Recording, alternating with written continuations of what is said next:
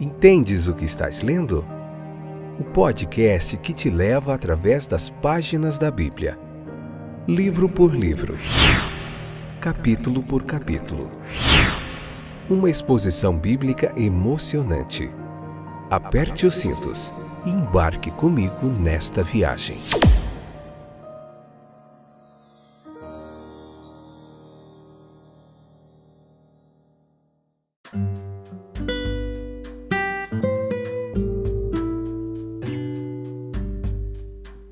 Olá, meus queridos companheiros de viagem através das páginas da Bíblia. Tudo bem com vocês? Que alegria poder estar aqui de volta. Como que vocês estão? Vamos estudar mais um pouquinho a palavra de Deus hoje? Hoje é o capítulo 5 do Evangelho de Levítico, essa que é a quinta temporada. Deixa eu só achar aqui minhas anotações para não se perder. Capítulo 5, a parte 1. Esse é o episódio, vamos lá para a gente não perder aqui, de número 371. Hoje nós vamos continuar estudando aqui sobre todo esse contexto dos sacrifícios. A gente faz uma hermenêutica bastante apurada dentro de uma exegese bíblica clara, objetiva aqui para você. Se você quer aprender um pouquinho de teologia bíblica de forma gratuita, você está no local certo. A gente está fazendo um estudo sequencial da Bíblia, capítulo por capítulo. Você encontra ele no Spotify, no Deezer, na Amazon Music, no Google Podcasts, na Apple Podcasts, em vários streamers. Se você digitar no Google lá, entendes o que estás lendo podcast, vai aparecer um monte de opções para você. E lá você encontra o livro de Gênesis, capítulo por capítulo. Você encontra o livro de João, Evangelho de João, capítulo por capítulo. Você encontra Lucas, Êxodo e Levítico, tá bom? Esse é o quinto livro. A gente pretende continuar essa jornada com a sua audiência, sua paciência, sua ajuda aí para a gente continuar. Vocês são a parte mais importante desse trabalho. Sem vocês não tem por que eu estar aqui. Nós temos ouvintes em 14 países em cinco continentes que têm acompanhado os estudos da Bíblia com a gente. Isto é um motivo de muita alegria. Então o salmista, ele exclamou: Quem pode entender os seus erros? Purifica-me, Deus, das faltas secretas, das faltas ocultas. Esse capítulo ele vai lembrar os israelitas Querido, leia o capítulo 5 de Levítico e não despreze o Antigo Testamento. Vou repetir para você. Estudar Levítico é, vai fazer você entender o livro dos profetas, o, o Novo Testamento também, até os evangelhos, tem muitas citações que, quando a gente entendeu o Levítico, é, nós compreendemos de uma forma mais clara o que os discípulos, Jesus estão falando dentro desse contexto cultural que se originou aqui de todas essas leis aqui sacrifícios, fora que tudo isso é sombra do sacrifício perfeito que é Jesus Cristo, e a gente está vendo isso detalhe por detalhe. Não se perca, tá bom? Esse capítulo ele lembra os israelitas de várias maneiras pelas quais, sem ter sido determinado, o pecado ele pode resultar através do silêncio, ocultação de conhecimento, versículo 1, através da contaminação pelo contato com a impureza do homem ou animal, versículo 2, ou através de declarações imprudentes, versículo 4. Era possível inadvertidamente transgredir as leis de Deus. O pecado ele assume muitas formas. Pode ser da voz, ou do ato, por palavra ou ação. Pode ser incorrido em conexão com as partes mais nobres ou inferiores da criação de Deus. E este pensamento, meus queridos, deveria gerar ali nos judeus é vigilância constante no falar, no agir. Nunca nós podemos ter certeza de nos preservar da contaminação do mal. Está em todo lugar. Aquele que pensa estar em pé, cuidado para não cair. A abolição que vem, a libertação pelo Evangelho, dessas restrições cerimoniais aqui, ela aumentou ainda mais do que diminuiu o rigor dos preceitos obrigatoriamente, é, universalmente obrigatórios, tornando-os mais perscrutadores de caráter. O nosso Senhor ele ensinou que pode haver adultério em um olhar, um assassinato em um pensamento. Então, nós não precisamos nos preocupar tanto com o pecado particular quanto com o fato da transgressão. Ele levará a sua iniquidade. Versículo 1. Ele será impuro e culpado. Versículo 2. Jeová ele não poderia mais olhar é para o seu súdito com favor. O pecado coloca sob uma nuvem ali, ele faz esta separação entre o homem e Deus, corrompendo aos olhos de Deus. E só a ignorância ela pode manter o homem à vontade em tais circunstâncias. A alma que se desperta, que acorda, ela exclama: Pai, eu pequei, e porque transgredi o mandamento do Senhor. A paz dos ímpios é como a calma que muitas vezes precede a tempestade. A pergunta que o pregador gosta de ouvir quando ele fala a palavra de Deus é aquela que mostra que a flecha atingiu seu alvo. Quando o pecador agonizante pergunta: O que devo fazer para ser salvo? Pela lei vem o conhecimento do pecado. Mas deixar o assunto aqui seria sujeitar o transgressor a uma angústia intolerável. Veja que para restaurar a comunhão com Deus deveria haver aqui confissão de culpabilidade. Versículo 5 fala: Ele confessará que pecou nisso. Pequei contra o céu e diante de ti como diria o filho pródigo. E esse reconhecimento do indivíduo é devido à majestade de Deus e é o primeiro passo para expiar todo o dano causado pelo pecado. O transgressor, ele não é capaz o suficiente para apaziguar a própria divindade ofendida uma oferta imaculada é exigida, que deve ser abatida pelo servo de Deus e seu sangue aspergido sobre o altar, e os outros ritos de uma oferta pelo pecado devidamente realizados. Não é suficiente reconhecer, se arrepender de seus erros. Queremos uma oferta pelo pecado. O Cordeiro de Deus, para que possamos fazer menção de Sua justiça e desfrutar da virtude expiatória de seu sangue. Não é o ofensor, versículo 6, mas o sacerdote quem faz a expiação. Além de nosso grande sumo sacerdote, nossas orações, confissões, votos, presentes, ofertas são inúteis. Ninguém vem ao Pai senão por mim. Foi o que Jesus disse. Um cordeiro, um cabrito, duas rolinhas ou pombos ou um punhado de farinha fina seriam aceitos como oferta propiciatória aqui. Nenhuma classe da comunidade é excluída de uma expiação por falta de meios. A consideração aqui prestada aos recursos das classes mais humildes e o mesmo objetivo, entenda comigo, é alcançado sob o Evangelho, fornecendo um caminho de salvação acessível a todos, adequado até analfabetos e instruídos, homens de posses ou pobres.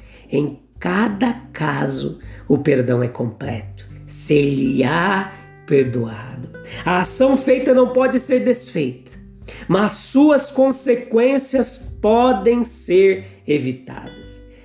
Deus ele trata o cristão como se nunca tivesse pecado. Ele, as suas iniquidades são lançadas, segundo nos ensina a palavra de Deus, longe da divindade e esquecidas, jamais serão lembradas novamente, apagadas completamente. Os medos são banidos e a comunhão com o Criador, uma vez perdida, é retornada. Com cada transgressão subsequente, o mesmo procedimento é adotado. Enquanto no mundo as manchas são frequentes, frequente deve ser nosso recurso a maré carmesim que flui da cruz de Cristo. Que unidade de plano e procedimento é visível na lei e no Evangelho. Veja que essa oferta da transgressão, versículo 1, esse uma alma pecar, aqui nesse caso é chamado de juramento ao Senhor, Êxodo 22, 11 fala isso. E Paulo ele vai se referir a essa lei quando ele diz em Hebreus 6,16: um juramento para confirmação é o fim de toda contenda. A história hebraica ela fornece exemplos notáveis de juramento ou votos. Saul perseguindo os filisteus, os filisteus, ele conjurou o povo dizendo: Maldito o homem que comer até a tarde, até que eu me vingue dos meus inimigos. 1 Samuel 14, 24. Caifás disse a Jesus: Eu conjuro-te, exijo pelo Deus vivo que me diga se tu és o Cristo, filho de Deus. Mateus 26, 63. Ocultar a verdade, quando condenado, era um crime que merecia a morte. Acã e sua família morreram no Vale de Acor por seu crime de ocultar uma coisa que era amaldiçoada. Josué capítulo 6, versículo 17 ao 19, Josué capítulo 7, versículo 11, versículo 23 ao 26. Temos o exemplo de Jonatas, é, o filho de Saul, involuntariamente infringindo o voto de Saul, ele corria o risco de perder a própria vida. 1 Samuel capítulo 14, versículo 43. Outra referência, tocar em algo impuro. A lei do caso era que quem tocasse em qualquer coisa impura, a carcaça de um animal impuro, uma pessoa viva que estivesse leprosa ou impura de outra forma, ou o cadáver de um homem, tornava-se automaticamente impuro também. Sendo assim impuro, Antes que ele pudesse aparecer no santuário, ele deveria lavar as suas roupas e ser impuro até a tarde, quando o sacrifício diário era oferecido. Isso mostra como nós também devemos ser purificados pela lavagem da regeneração antes de podermos adentrar a presença de Deus. Mas se uma pessoa imprudentemente entrou no santuário impuro, não sabendo que estava impuro, ele transgrediu a lei e é culpado. E assim que ele se conscientizar de sua culpa, ele deveria trazer uma oferta pela culpa ou então carregaria o seu pecado. Outro exemplo do versículo 4 era o voto precipitado. Um tanto obscuro aqui, mas Parece o significado ser assim: ó. se um homem jurar fazer algo sem saber se é bom ou mal, mas depois ele torna-se torna evidente que cumprir o seu juramento seria mal, agora ele está em um dilema. Se ele cumprir seu juramento, ele é culpado de fazer o mal, e se ele se abstiver, ele é culpado de violar seu juramento. Em ambos os casos, então, ele tem que trazer uma oferta pela culpa com uma humilde confissão de seu pecado. Se ele falhar nisso, então a sua culpa recairá sobre ele. A lição aqui é que devemos ser lentos para fazer votos e jurar, para que os nossos juramentos não se mostrem precipitados e nos envolvam em humilhação ou em ruína. Era necessário haver fidelidade em dar testemunho. É, a pecaminosidade de reter provas em um tribunal aqui, formal e solenemente, é incorporado aos estatutos divinos. O fato de fazermos tudo na visão de Deus é uma verdade cuja plenitude e grandeza não podemos exagerar. Tu, Deus, me vês. Deveria ser uma algo que deveria estar diante de todo homem. Usar entre os olhos de sua alma, mas não é sem importância a verdade de que nós agimos diariamente e a cada hora diante dos olhos do homem. Uma proporção muito grande de nossas ações ela é feita de forma óbvia e consciente diante do homem.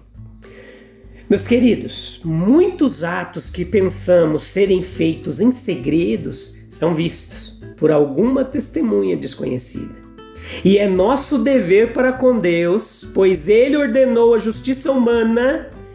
Romanos capítulo 13, versículo 4. Os poderes constituídos são ordenados por Deus, talvez não diretamente em todos os casos, mas dentro de sua vontade permissiva, ele permite, ele governa tudo. Os juízes judeus, eles tinham o direito de intimar uma testemunha a falar a verdade em nome do juiz supremo.